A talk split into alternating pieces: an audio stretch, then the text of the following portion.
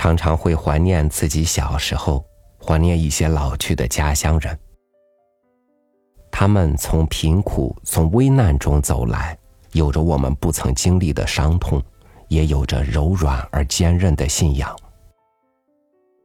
今天和您分享叶圣陶的文章《邻居吴老先生》。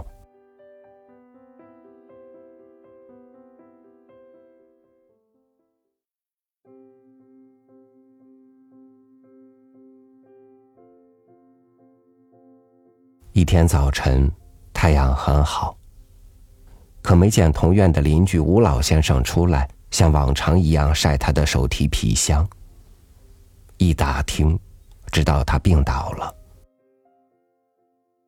说是病，其实不大贴切，胸口有些闷，就懒得起来。他那儿子任夫先生，一个公务员，对我解释道。只为昨天表兄来了，随随便便说了一句话。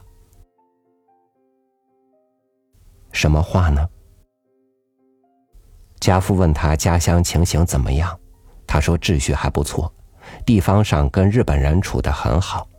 日本人常常说，你们这儿的人是最出色的中国人。就是这么一句话。他老先生听了怎么说？他听了，闭上眼睛，皱着眉，不说什么。半晌，才看定了我。我决意做前川第一世祖了。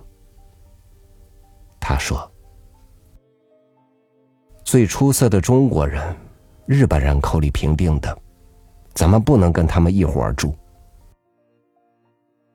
我是老了，无所谓。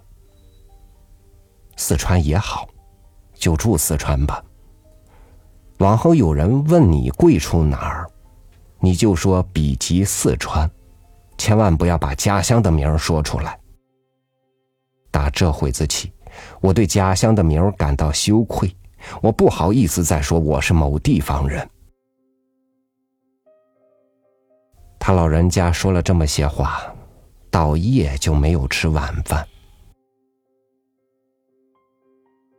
他老人家原是最巴望回去的，听说成渝铁路又将动工，他高兴；听说盟国在计划发展民航事业，他高兴。今儿胜利，等不到明儿动身似的。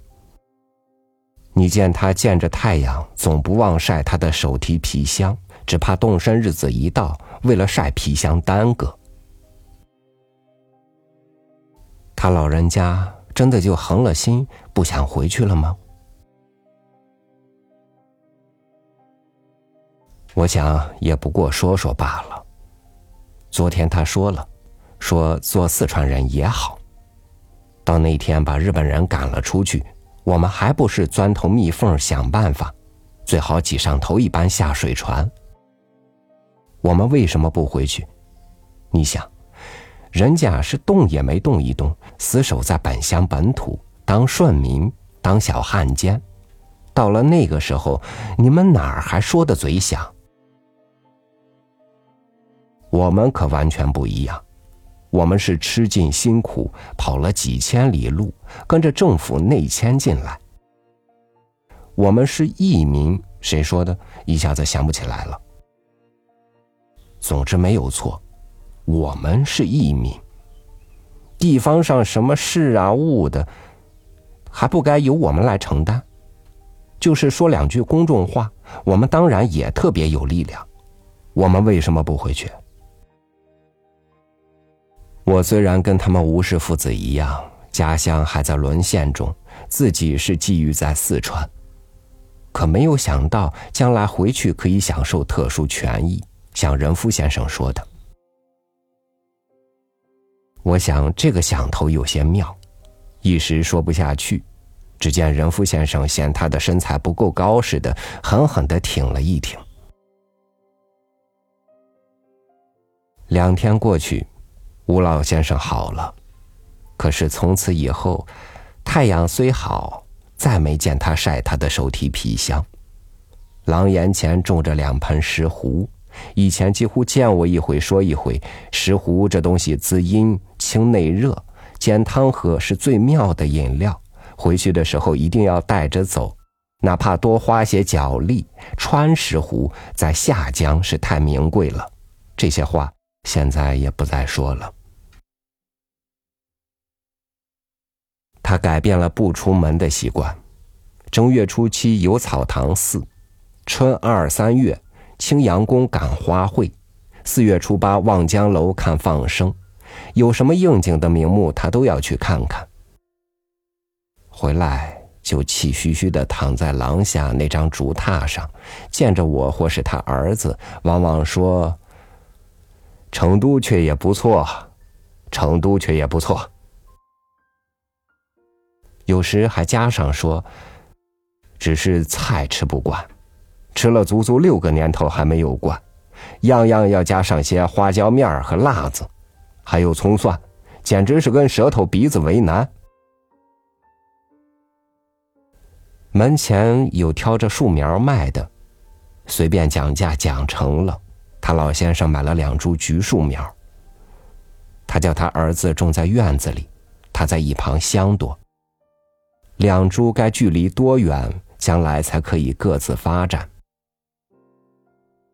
种停当了，他坐下来，自言自语道：“开花总得七八年，结果总得十来年吧。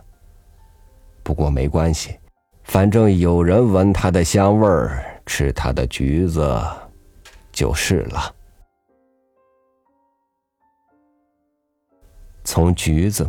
谈到了四川的果子，他说除了橘子、广柑、苹果、龙眼以外，其他都不好吃，尤其是枇杷，一层厚皮包着颗核，单单忘了长肉。他说他们家里有两株大枇杷树，每年结上五六担，红毛白沙，个有核桃大，甜的胜过冰糖，冰糖没有它那股鲜味儿。他说：“现在是采枇杷的时令了。”他沉默了一会儿，突然朝我说：“叶先生，古人说到处为家，你看是不是有些道理？人不比树木，树木生根在地里一动不得，人当然可以到哪儿住哪儿。”我迎合着老先生的意思。你看，这儿四川这么多的人，打听他们的祖先，都是旁的地方来的。他们来了，住下了，一样在这儿成立了家室，长养了子孙。老先生说：“任福先生朝我看看，同时擦掉他掌心的土。”吴老先生低下头，喃喃的念着不知道哪儿来的文句：“其俗柔靡，人情节义。”